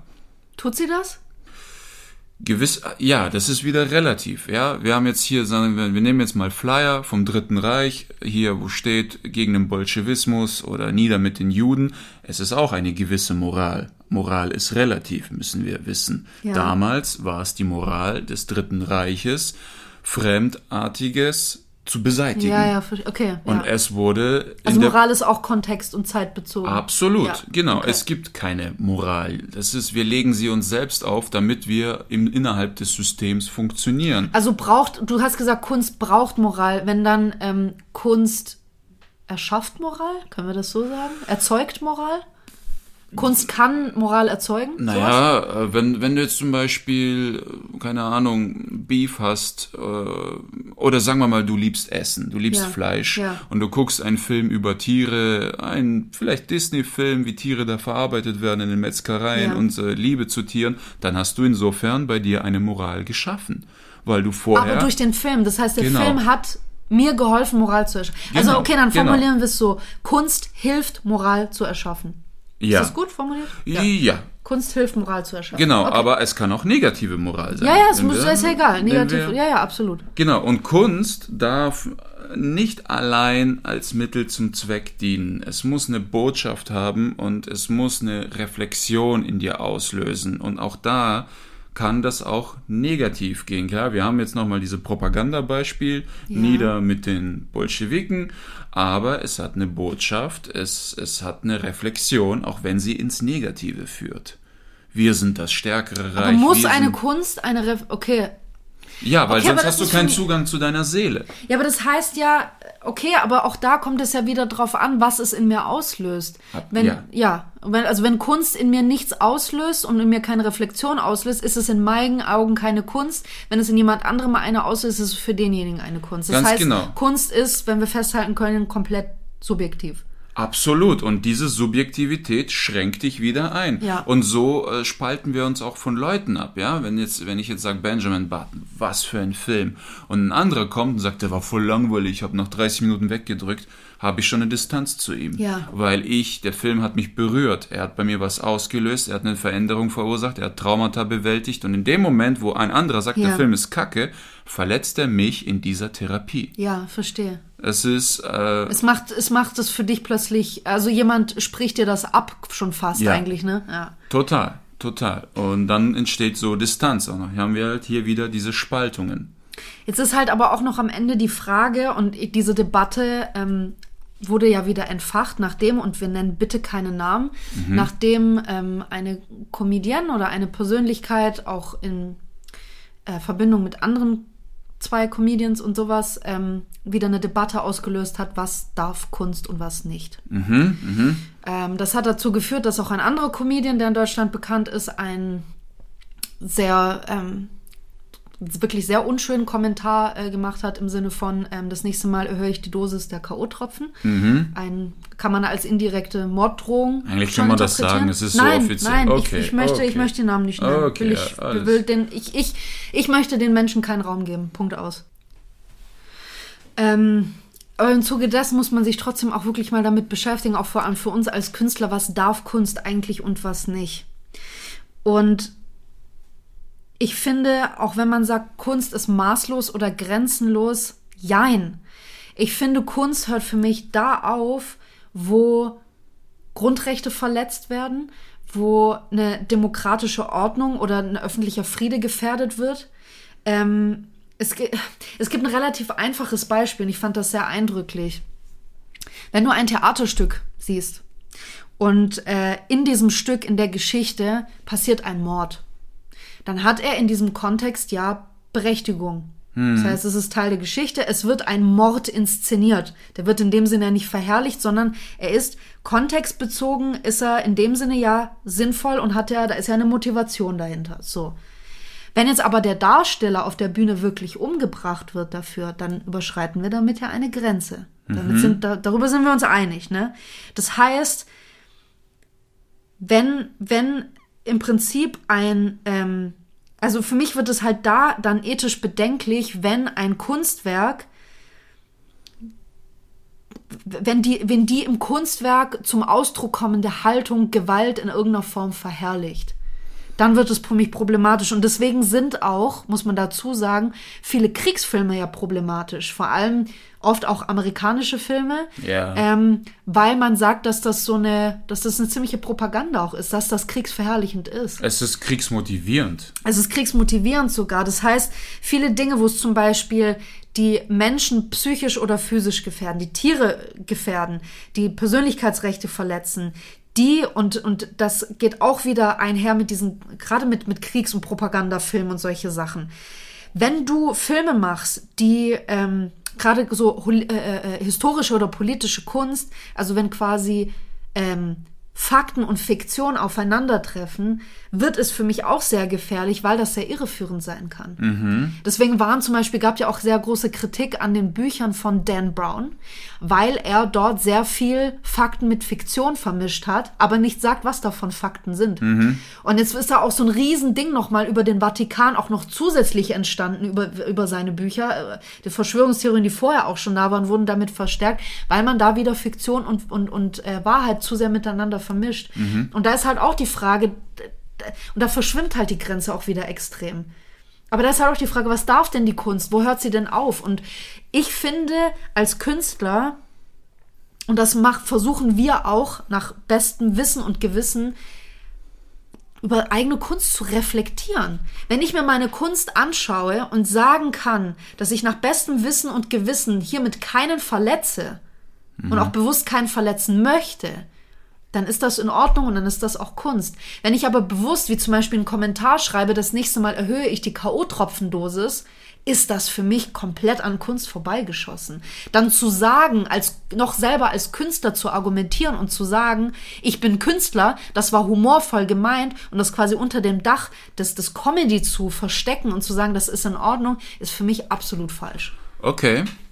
Okay. Ich äh, habe eine etwas andere Theorie. Ähm, letzten Endes geht sie auf deine sehr nah. Und zwar, ich meine, Kunst kann nur dann funktionieren, wenn alles erlaubt ist. Ja. Aber insofern mit alles erlaubt müssen auch die Bestrafungen auch offen stehen. Das heißt, du kannst auf der Bühne stehen und dich über Vergewaltigung lustig machen, aber die Leute haben auch das Recht, dich dann draußen abzufangen und dich dafür. Bestrafen. Ja, ja ich meine in der Hinsicht, Kunst darf alles, aber wenn jemand aus der Reihe tanzt, auf seine, muss es Konsequenzen geben. Muss es Konsequenzen ja. geben. Das heißt, wenn ich alles machen darf als Künstler, dann dürfen auch die Leute alles dafür Notwendige tun, um mich in diesem Verhalten zurechtzuweisen. Aber auch das hat Grenzen. Aber auch das hat, es muss ja. der Kunst entsprechend sein. Also das heißt, die Konsequenz muss in Relation zu der genau, Kunst stehen. Genau, das, genau. Okay, Wenn ja. ich jetzt als Kunstwerk sehe, ich gehe raus und erschieße jemanden, dann muss als Gegenmaßnahme erfolgen, dass man mich erschießt. Oder dich einsperrt. Genau, das ja. ist die Gegenfreiheit. Es ist, ja. wenn jemand sich Ausgleich. lustig macht über Vergewaltigung, erwarte ich als Gegenmaßnahme, dass gewisse Veranstalter oder Managements weil sie eine andere Haltung dazu haben, eine andere Haltung zu Kunst oder was auch immer, ja. sich entsprechend entfernen oder, entfernen ja, oder eine ja. entsprechende Position einnehmen, dass die dadurch entweder enger zusammengeschweißt werden oder auseinandergehen. Aber das äh, folgen. Es Aber das ist ja genau folgen. das, ähm, was du auch sagst, wenn wir nochmal den Satz nehmen, den du vorhin genannt hast, Kunst braucht Moral oder Kunst hilft Moral zu schaffen, wenn mhm. wir das umformuliert haben Okay, dann nehmen wir diesen Satz. Ähm, mhm. Das nächste Mal erhöhe, ja. ich die Dosis. Auch wenn es scheiße ist, aber es wird dann zu Kunst, wenn Konsequenzen folgen. Das wollte, genau, das, das wollte genau ich gerade sagen. Er Vorher ist es keine Kunst. Es wurde eine Moral geschaffen. Genau. Und dieses Thema Vergewaltigung, also aus etwas Bösem ist etwas Gutes entstanden. Die, das Thema Vergewaltigung hat viel mehr Aufmerksamkeit gekriegt. Ja. Missbrauchsopfer, K.O.-Tropfenopfer und so weiter haben sehr viel größeren mhm. äh, Spotlight gekriegt. Trotzdem war das Mittel dafür nicht gut. Genau, das Mittel ja. war nicht gut. Wenn die Mittel zum Zweck böse sind, der Zweck gut, kann man sich philosophisch streiten, aber ich glaube nicht, dass die Person, die das gesagt hat, gemeint hat, geschrieben hat, geschrieben ja. hat, meinte, ich werde damit eine Revolution innerhalb der weiblichen genau. Vergewaltigungsszene ja. auslösen. Nein, das war nicht sein Zweck. Genau. Seine Absicht dahinter und darauf muss man Chaos stiften. Und Wut, Aggression, ja. Verachtung, Chaos. Und wenn jemand mit so einer Haltung, das ist wieder der Schein der Wahrheit. Ja. Welcher Schein dringt vor? Wut und Verachtung. Wem gegenüber? Frauen, Opfern und so weiter. Ja. Und das dringt vor. Und deswegen wurde er oder wird immer noch entsprechend bestraft. Ich weiß, ich kann nicht urteilen, ob diese Bestrafung angemessen ist. Ich, ich kann das nicht. Ähm es hätte von vornherein gar nicht erst passieren dürfen, weil das auch ein ja. Künstler ist, der sich vorher schon einige Dinge erlaubt hat, die sehr verwerflich waren und ähm, es gab nie wirklich Konsequenzen. Nicht keine Konsequenzen, die seinem Verhalten entsprechend waren. Die Konsequenzen waren zu schwach. Absolut. Absolut. Und Beziehungsweise nicht, ähm, nicht äh, äh zielführend, so kann man sagen. Genau. Die Konsequenzen und waren nicht zielführend. Siehst du, wir haben jetzt hier eine Partei, die sagt, ähm, die Konsequenzen sind nicht adäquat zu dem, ja. was er getan ja. hat. Aber wir haben auch eine Gegenpartei, die auch sehr groß ist, die sagt, ach was, Schwamm drüber, hat sich entschuldigt, es ist in Ordnung. Insofern was es war Kunst und was ist nicht. subjektiv. Genau. Punkt aus. Es gibt keine Moral, es gibt keine Wahrheit. Unser Hund wird wieder unruhig. Ja. Jetzt geht's los. Jetzt geht's los. ich glaube, wir müssen. Aber jetzt haben wir noch gesagt, als allerletztes, wir nennen jetzt mal so zwei, drei Filme, Bücher, Kunstwerke, egal was es ist. Mhm. Wir nennen ein paar Kunstwerke generell, die für uns die absolut höchste Kunst überhaupt sind. Okay. Hast du schon was? Fang du an. Ich fange an. Oh, okay. Musst ja jetzt keine zehn Stück nennen, aber vielleicht zwei, drei. Zwei, drei. Also mein absoluter Lieblingsfilm ist Revolver. Das Okay. ist der beste Film. Der ist künstlerisch, bildlich, Sound, alles. Der war für mich perfekt. Die Message. Ähm, dann Life of Pi. Benjamin Button. Der Soldat James Ryan. Wenn du wissen willst, was Krieg ist, guck dir diesen Film an. Also wenn du wirklich, es gibt, es gibt gerade eine Menge Deutsche, die gerade meinen, hey, ich hab Bock, ich fahre in die Ukraine, ich will helfen, guck dir vorher diesen Film an. Und zwar wirklich nur die, die, die Schussszenen. Ja. Und, und äh, dann, dann, dann siehst, dann hast, das ist Message genug. Es ist Mhm. Message genug, weil es, äh, da, da wird, ja, Aber warum, also kannst du auch bei, bei den anderen Filmen so ein bisschen erklären, was für dich da, warum das für dich künstlerisch oder warum die Kunst für dich so hochwertig ist? Qualitativ Ähm, hochwertig. Qualitativ hochwertig. Also zum einen Benjamin Button. Ich glaube, ich habe nach äh, neben Forrest Gump keine schönere Art von Liebe gesehen in ihrer Ja. Reinheit. Forrest Gump wurde bis zum Ende des Films mit Füßen getreten. Seine Jenny ruft ihn an, so hey, ich hab hey, ich hab AIDS, hier dein Kind, ciao. Aber Benjamin Button, das war wirklich Seelenverwandtschaft, die sich bis ins Lebensende gezogen hat. Und das war dieses, ähm, es gibt Hoffnung. Es gibt Hoffnung, wirklich, wenn man sich so die Scheidungsraten ansieht und diese ganzen kaputten Der Hund Beziehungen. kommt uns besuchen. Hallo. Jetzt So. mussten den Hund erstmal beiseite schaffen. Jetzt beobachtet sie uns. Ist egal, wir sind Und, gleich und fertig. auch vor allem äh, Benjamin Button hat auch versteckte Neigungen in mir hochgeholt. Und zwar die, ich habe, naja, er, er wird ja alt geboren. ja. Das heißt, er konnte schon mit 13 oder mit 15 äh, konnte er schon seine ersten Erfahrungen machen mit Frauen, weil er alt aussah. Er ist auf Seefahrt gegangen, er, er ist rumgereist, er Ja. hat den Krieg teilweise erlebt. Er hat alles erlebt, während wir wirklich bis 17 hier in dieser behüteten Gefangenschaft feststecken und jeder Scheiß, jede Party und äh, sonst irgendwas mit, mit deinem Vormund ausdiskutiert werden muss. Und, Ja. und diese Bürokratie, wenn du zu einem Boxkampf willst, ja, deine Eltern müssen unterschreiben und der ganze Shit, das, das hatte er alles nicht. Er war von Anfang an, er war frei geboren. Und das, das hat diese Impulse bei mir Krass. geweckt, ja. Also ich glaube, was bei mir, ich bin gerade von einem Film, ich bin total obsessed mit diesem Film. Ich habe ihn vor zwei Monaten das erste Mal gesehen, habe ihn auch dir gezeigt und habe ihn jetzt, glaube ich, schon zum sechsten Mal oder so angeguckt. Und das ist auch für mich ein Film, der mir die höchste und schönste Form von wirklich realistischer Liebe zeigt. Call Me By Your Name der ist für mich auf, also ich, ich, ich interpretiere oder versuche auch die Kunst da auf, auch auf verschiedenen Ebenen zu sehen. Der Film ist für mich A, schauspielerisch absolute Spitzenklasse. Dieser Timothy Chalamet ist ein fucking talentierter junger Mann. Ja. ist, der ist mit so einem Talent gesegnet. Das ist unfassbar. Ich habe erst nach dem Film das Buch dazu gelesen, weil ich nicht wusste, dass es ein Buch gab. Ähm, das ist aus seiner Sicht, also aus der Sicht der Hauptfigur geschrieben in, in der Ich-Perspektive.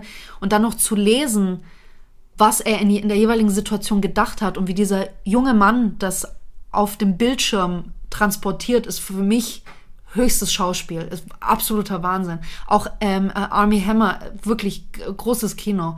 Und auch in dem Film, was für mich grandios war, ist die Art, wie die an sich mit Kunst darin umgehen. Kunst, die zeigen Kunst als Form von Liebe. Und das finde ich so wunderschön.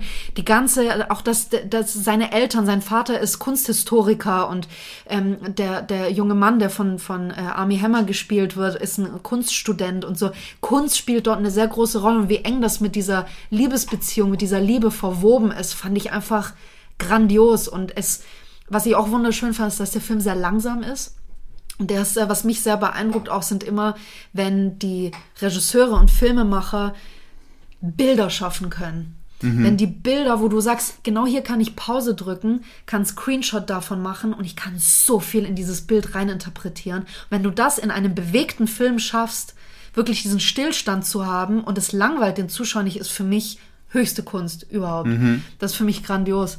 Ähm, auch die Musik und sowas, für mich ist das ist auch das Zusammenspiel mehrerer Kunstformen, die da zusammenkommen. Schauspiel, Filmmaking, Musik, die Farben, die Kleidung, ähm, au- auch die, die Ästhetik der Architektur und sowas spielt alles mit einer Rolle. Der Film spielt im, im in die, irgend, es, es heißt irgend, Somewhere in, in Italy in 1980, 1983, glaube ich, steht so am Anfang des Films da. Ähm, ein anderer For Film, der für mich mit einer der besten Filme ist, der je gemacht wurde, was komplett anderes als Call Me By Your Name ist Joker. Der Film, und den habe ich aber erstaunlicherweise nur zweimal gesehen. Warum? Weil der in mir auch Gefühle weckt, die für mich sehr unangenehm sind, die in mir auch etwas wecken, womit ich mich nicht gerne beschäftige. Aber der Film ist für mich auch wieder auf mehreren Ebenen schauspielerisch, ästhetisch, musikalisch, was den Dialog betrifft, das Geschichten erzählen wird, ist so perfekt. Und dann kommt noch diese Ebene hinzu, dass es viele Frames oder Bildausschnitte gibt, die aussehen wie aus einem Comic. Diese, diese doppelten Ebenen, quasi Film und Comic, also ein Bewegtbild und ein, ein, ein, ein äh, Medium, also äh, Comic, das eigentlich nicht bewegt ist, sondern Bild, Bild, festes Bild ist, das miteinander zu kombinieren, ist für mich absolut höchste Kunst. Und ich weiß nicht warum, für mich ist klassische Musik, egal ob es ähm, Klassik ist im Sinne von Bach, Vivaldi, Beethoven und so weiter, Mozart, oder ob es ähm, Filmscores sind, für mich ist klassische Musik mit klassischen Instrumenten, Violine, Geige, Bass, wie auch immer, ist für mich ähm, aus künstlerischer Sicht viel höher qualitativ als jegliche andere Musik. Ich ich kann dir nicht sagen, warum. Es hat so eine therapeutische Wirkung auf Ich höre das beim Gewichteheben. das ist ein geiles Ich liebe- Bild. Ja, aber es war auch bei Warrior so, wo er mit Beethoven in den Ring, Ja. in den Ring marschiert. Es ist, es ist der Hammer. Ja. ist, Und äh, jetzt auch neu in meiner Sammlung mit dazu, und das wird dich überraschen, weil das Filme sind, die du mir gezeigt hast, diese Before-Trilogie. Oh, äh, before, okay. Wie fangen die an? Before Sunset, Before Midnight und Before Sunrise oder so. Ich weiß nicht, welche Reihenfolge, aber Midnight die war der letzte. drei, Genau, das sind die äh, Filme, drei Filme mit Ethan Hawke, die in einem Zeitraum von, glaube ich, drei, 25 Jahren gefilmt Ich glaube, wurden. jeder drei. Film alle neun Jahre Alle neun Jahre so. ungefähr. Und das ist eine Beziehung oder beziehungsweise das, es beginnt mit dem Treffen zwei fremder Menschen, die sich verlieben. Und das Ganze streckt sich über drei Filme. Und es ist, es ist für mich eine der realistischsten, ähm, wie sage ich mal, wie sagt man, fällt mir nur das englische Wort ein, äh, ähm, ähm, der, der realistischen Widerspiegelung eines einer Beziehung. Das ist für mich, es ist nicht so verhollywoodet, wenn man das so sagen kann. Es wurde nicht so Hollywood-like, so romantisiert. Es ist wirklich, und es holt einen so ab, weil du sagst, ja, das sind die Dynamiken, die Streitigkeiten, alles, was man im wahren Leben kennt. Und das einfach so nochmal zu sehen, und das ist krass, es ist so real, dass erst wenn du es siehst, verstehst du die eigentliche Wahrheit besser. Und das ist genau das. Und auch da finde ich wieder auch das Schauspiel grandios. Und was dort, glaube ich, sehr, was auch für diese drei Filme sehr, ähm, oder für den Regisseur sehr bezeichnend war, sind diese ultra langen Szenen, die keinen einzigen Cut haben. Es ist eine Kamerafahrt, es geht teilweise 15, 20 Minuten lang. Dieser Dialog dabei, ne? Wahnsinn, Wahnsinn, unglaublich gut. Also, das sind für mich wirklich künstlerisch hochwertige Filme. Ich habe noch einen Comic, ähm, Maus. Das ist, Ja. das ist, ähm, da hat äh, der Künstler hat die komplette Auschwitz-Geschichte seines Vaters als Comic verarbeitet. Aber mit Mäusen. Ne? Genau, weil eben das, das Ding hat zu viel Wahrheit, zu viel Schmerz.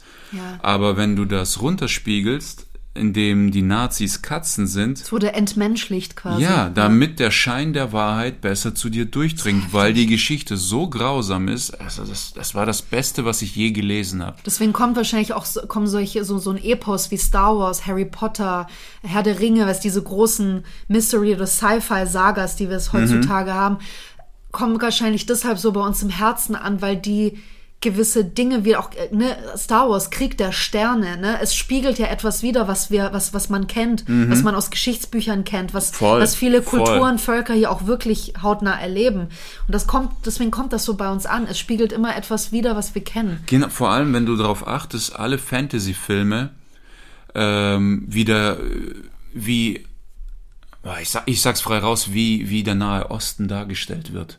Der Nahe Osten, also A- Arabien, Nordafrika Ja, und auch immer, ist ja für uns mittlerweile kriminell, frauenverachtend, es ist heiß, es ist mieses Wetter und da ist ständig Krieg und Unruhe. Und die Ja. Medien helfen. Ja. Bei Star Wars ist es der Planet Tatooine ja der versüffte Planet, wo illegale Rennen laufen Ja, und die krass. ganzen, ne? Und ähm, bei Avatar, dem Trickfilm, Ja. die Wüstenräuber, die Sandräuber. Ja, oder auch bei, äh, ich meine, es gibt ja den Dune, der Wüstenplanet. Voll, ne? voll. Da gibt's ja auch die, die so draußen in der Wüste leben, wo später Zendaya mit da dazu kommt. Die Verschleierten, das die ist die- Verschleierten, die- genau. die Taliban, Man die erkennt die, Bergkämpfer. Mhm, sofort, man erkennt auch die, die Kleidung und so sofort. Ja, ja, Voll. Das ist so, was unterschwellig immer zu uns durchdringt. absolut. Ja, ist krass. Mhm. Ich glaube, ich gehe jetzt Kommi bei Ihnen gucken. Ja. ich hab voll Bock Ich drauf. gehe Gewichte heben. Ja, okay.